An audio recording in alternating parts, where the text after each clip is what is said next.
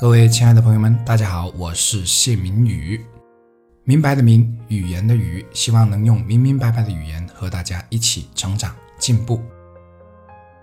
抬高自己很容易，放低自己很难，尤其是在获得一定的名利和地位之后，人呢就容易变得飘飘然。可真正活出境界的人呢，一定是属于那种即便名利双收、位高权重，依然懂得放低自己的人。所以，千万不要因为做出一点成绩就自我膨胀，因为这会让真正的高人贻笑大方的。不但如此，自我膨胀会加速所获得的一切的失去。不知大家有没有发现，很多人一旦做出一些成绩，比如挣了很多钱了，或者谋得高位了，就容易认不清自己。而这种不能自我认清，多半是因为他们过于高估了自己的实力导致的。这种现象看得多了，所以有时我想，这是不是人的其中一种天性呢？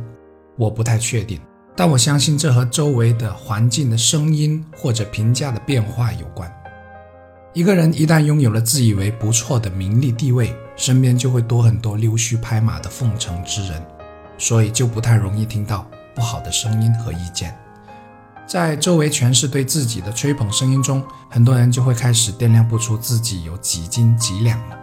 尤其是一些本来就没有多大本事，而靠旁门左道捞取名利地位的人，就更是膨胀到以为自己老子天下第一，无所不能了。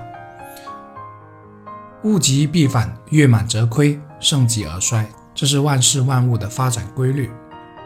所以，当一个人到达极盛，可仍然不懂得何谓持满之戒，不懂得保持谦卑谨慎时，就一定会朝着相反的方向迅速发展。